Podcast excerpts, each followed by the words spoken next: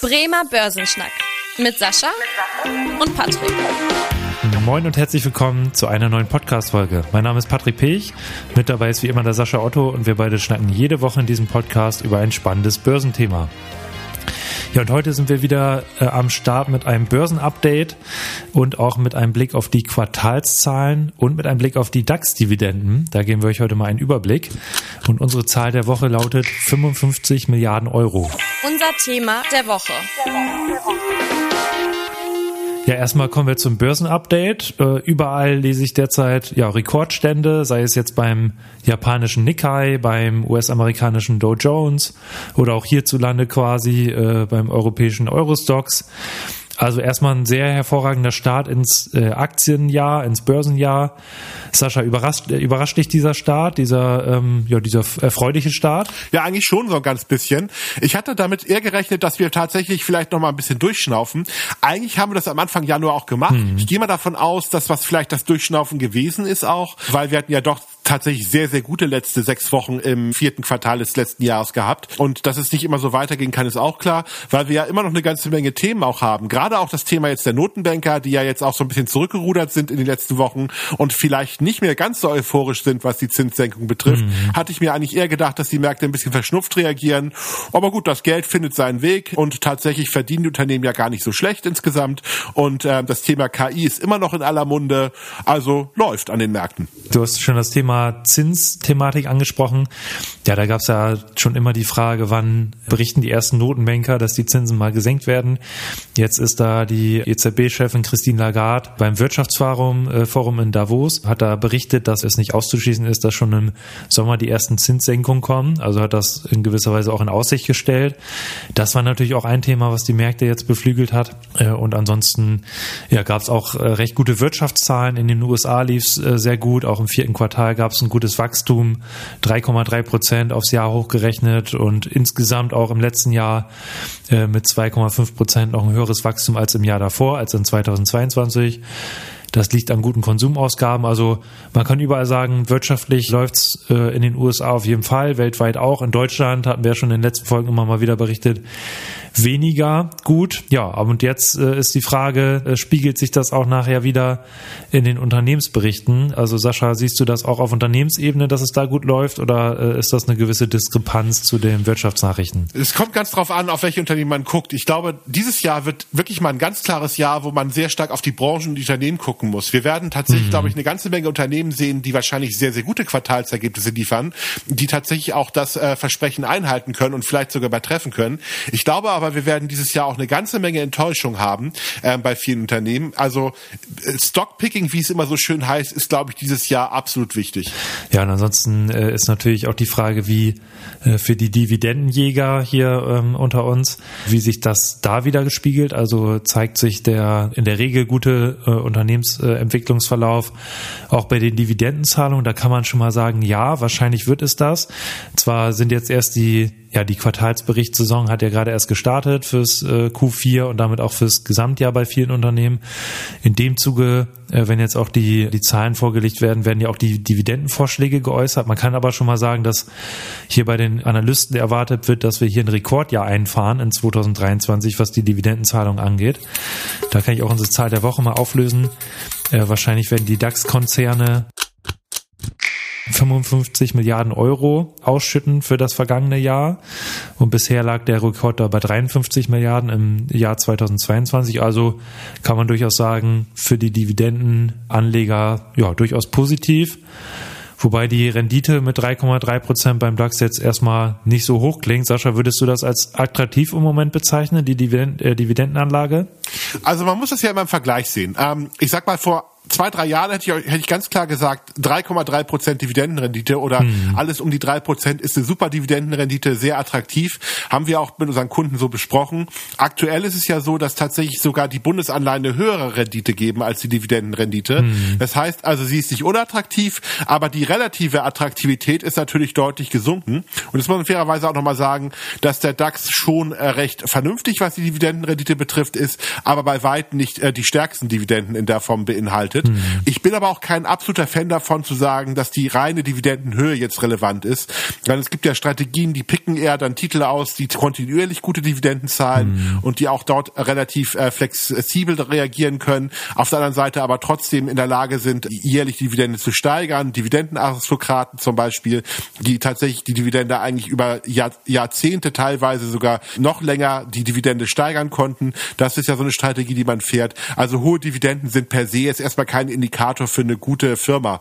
Also gerade es gibt ja Firmen, die tatsächlich auch aus der Substanz Dividenden aus verschiedenen Überlegungen heraus bezahlen. Mhm. Also da muss man tatsächlich immer genauer hinschauen, was ist die Dividende denn. Deswegen DAX ist okay von der Dividende, aber sicherlich nicht der Highflyer. Das kann man ganz klar so als Zusammenfassung sagen. Okay, genau. Ja, da, das äh, ist auch eine schöne Zahl, die wir uns in dem Zuge mal anschauen können dass die Ausschüttungsquote bei den DAX-Aktien bei rund 39 Prozent liegt. Äh, da sieht man ja auch nochmal, dass ähm, ja eben nur ein Teil der Gewinne ausgeschüttet wird.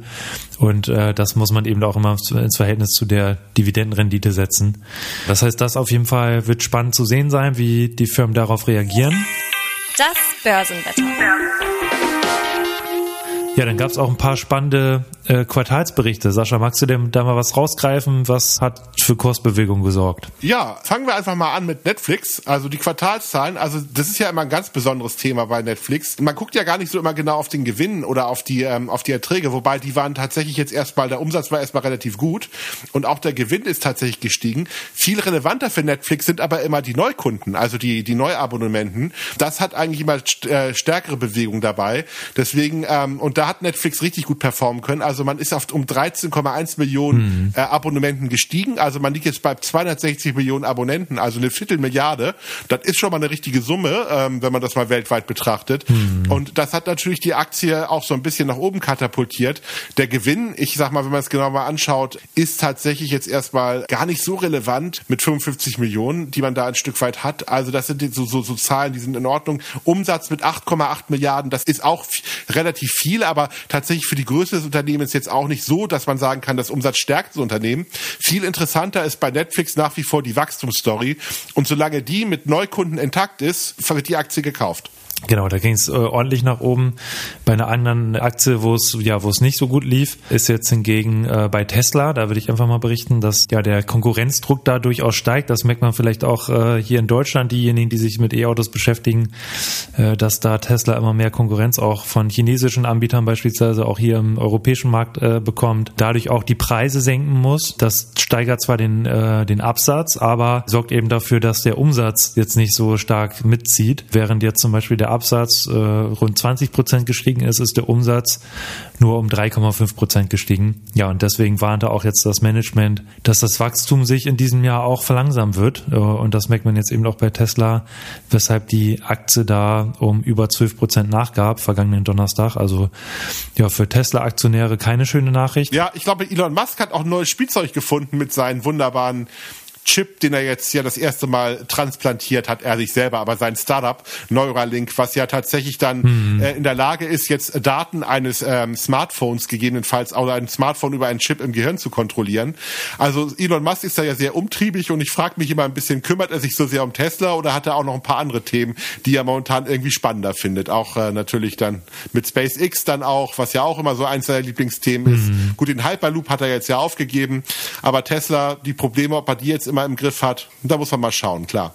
Ja, Sascha, hast du sonst noch irgendwelche äh, Unternehmensnachrichten, wo du sagst, da gab es noch ordentlich Kursbewegung? Ja, Bayer.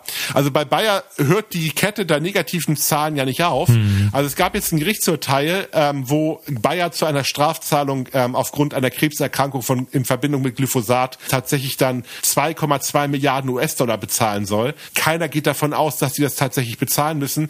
Ich meine, wir haben ja in Amerika dieses Thema der geschworenen Gerichte, was natürlich natürlich dann auch sehr emotionalisiert wird, weil dort natürlich dann auch teilweise astronomische Summen genannt werden und es natürlich auch bei den Gerichtsprozessen ein bisschen anders funktioniert als bei uns. Also wahrscheinlich wird, äh, wird das auch in der zweiten oder in der dritten Revision, je nachdem, wie lange Bayer denn dagegen angehen wird, dann nochmal deutlich gekappt werden. Das Signal ist für die Börsen aber erstmal schlecht, weil irgendwann will man das Thema mal erledigt haben und Bayer muss mal irgendeine Strategie vorlegen, damit endlich mal diese, diese ganzen Prozesse aufhören und ähm, das Unternehmen sich auch wieder als Kerngeschäft fokussiert fokussieren kann. Aber danach sieht es momentan nicht so aus. Das heißt, die Aktie performt momentan schon seit Jahren nicht besonders gut und da, dieser Trend hat sich ganz klar weiter in die Richtung auch entwickelt. Ja, ansonsten noch mal eine äh, positive Nachricht, weil wir jetzt hier, noch eins, äh, zwei, drei negative Entwicklungen hatten. Bei SAP äh, lief es sehr gut und SAP ist ja auch wirklich ein DAX-Schwergewicht und äh, hat mit zehn Prozent auch den höchsten Anteil im DAX 40 ähm, und dahinter Siemens, also äh, auch eine entsprechende Bedeutung für den Gesamtdax. Äh, auch der Gewinn äh, konnte gesteigert werden um über 300 Millionen auf 1,2 Milliarden etwa. Ähm, auch das Cloud-Geschäft läuft sehr gut. Da äh, sind wirklich äh, ja, hohe Auftragsbestände. Das heißt, da äh, lief es wirklich sehr gut. Das spiegelt sich wiederum auch beim Aktienkurs wieder. Das heißt, 7,6 Prozent ging es da nach oben. Also durchaus positiv. Genau, da kann man auf jeden Fall äh, sich als Aktionär darüber freuen. Ansonsten, äh, was mir noch einfällt, weil wir eben Tesla erwähnt hatten, was da vielleicht auch noch eine spannende News ist, ist, dass äh, der Konkurrent aus China, BYD, die haben jetzt erstmals auch Tesla überholt, was die Verkaufszahlen angeht. Äh, BYD mit über 500.000 verkauften Fahrzeugen im vierten Quartal letzten Jahres, Tesla mit rund 480.000 und damit ist BYD jetzt eigentlich so, was die Verkaufszahlen angeht, der größte Elektrobauer der Welt, also hat es da durchaus äh, den Sprung geschafft. Das sieht man leider allerdings nicht beim Aktienkurs. China in letzter Zeit ja allgemein die Aktien unter Druck auch aufgrund, ja, das, äh, man muss sagen, gewisser Vertrauensverlust wegen der Immobilienkrise, dass sich da Investoren allgemein ein bisschen zurückgezogen haben. Das sieht man da auch. Sascha, wie stehst du zum Thema China? Wie bist du da aktuell eingestellt? Also ich persönlich glaube, äh, das Gute an Evergrande ist, dass diejenigen, die jetzt noch die Anleihen im Portfolio haben, mhm. dass die tatsächlich schon teilweise noch mit einem Prozent bewertet sind. Also das ist eigentlich abgeschrieben, was dort passiert. Deswegen wird es auch bei denjenigen, die dort ähm, Evergrande Geld geliehen haben, in den letzten Jahren schon eine Menge Abschreibung gegeben haben und dieser großer Knall der Form auch ausbleiben wird. Ich glaube auch tatsächlich trotzdem, dass, dass das äh, Thema jetzt gelöst werden kann, Evergrande, im, dass tatsächlich die chinesische Regierung auch eingreifen wird und äh, dann natürlich auch den ähm, privaten zumindest in Unterstützung zusichern wird, weil ich glaube, die chinesische Regierung muss einfach auch äh, liefern, ansonsten wird es einen Vertrauensverlust geben. Kapitalmarkt, das ist ja auch so ein bisschen so der Punkt, was ja auch verschreckt hat, ist ja interessanterweise ein Gesetz, was gekommen ist. Wir hatten darüber berichtet, dass ein ähm, hoher Staatsbeamter auf einmal gesagt hat, okay, das Geschäftsmodell von Videospielherstellern wird beschnitten. Das hat zum ersten Rutsch an der Börse geführt, weil gerade Firmen wie Tencent oder NetEase sind keine Leichtgewichter in China. Und das Thema Videospiel ist auch ein inzwischen wichtiger Wirtschaftsfaktor. Und die chinesische Regierung ist ja da knallhart zurückgerudert und hat ganz klar gesagt, nee, das vermeiden wir doch gar nicht so. Aktien konnten sich auch da ein bisschen erholen. Ich glaube, dass die chinesische Regierung da auch schon so ein bisschen auf die Aktien äh, guckt. Es dauert ein bisschen, das Vertrauen wieder aufzubauen, glaube ich, bis da wieder auch der chinesische Markt wieder hoffähig wird. Da muss noch ein bisschen was gemacht werden. Ich glaube aber auch gerade, dass die Konjunkturprogramme, die Kaufprogramme der chinesischen Regierung sicherlich dann irgendwie ihre Wirkung entfalten werden und dass wir dann irgendwann die Situation auch haben, dass China wieder hochfähig sein wird. Okay, ja, das ist auf jeden Fall spannend. Da müssen wir auch nochmal äh, wahrscheinlich ein, ein, separates Update zu geben, äh, weil der chinesische Markt ja enorm, enorm wichtig auch ist. Äh, für die Weltwirtschaft. Ja, an dieser Stelle würde ich sagen, haben wir erstmal einen entsprechenden Überblick gegeben. Diese Woche folgen weitere viele spannende Zahlen. Gerade ähm, äh, in den USA werden auch noch ja viele äh, Quartalsberichte vorgelegt, dass wir nächste Woche da auch nochmal ein Update geben können. Ja, für heute kommen wir erstmal zum Ende der heutigen Podcast-Folge. Wenn euch die Folge gefallen hat, freuen wir uns sehr auf eine Rückmeldung, auf ein Feedback über Apple Podcast, über Spotify und gerne auch Fragen schreiben an podcast.sparkassen-bremen.de. Und ansonsten freuen wir natürlich, wenn ihr auch nächste Woche wieder einschaltet. Bis dahin. Tschüss. Tschüss. Vielen Dank fürs Interesse. Das war der Bremer Börsenschnack, ein Podcast mit Sascha und Patrick. Noch ein kurzer Hinweis und an dieser Stelle liebe Grüße aus der Rechtsabteilung. Die gesprochenen Inhalte bilden die persönliche Meinung der handelnden Person, also in den meisten Fällen von Sascha und mir wieder. Sie stellen also keine Handlungsempfehlung zum Erwerb oder zur Veräußerung der genannten Wertpapiere oder anderer Finanzinstrumente der genannten Emittenten dar. Bei Fragen wende dich gerne an deinen Berater.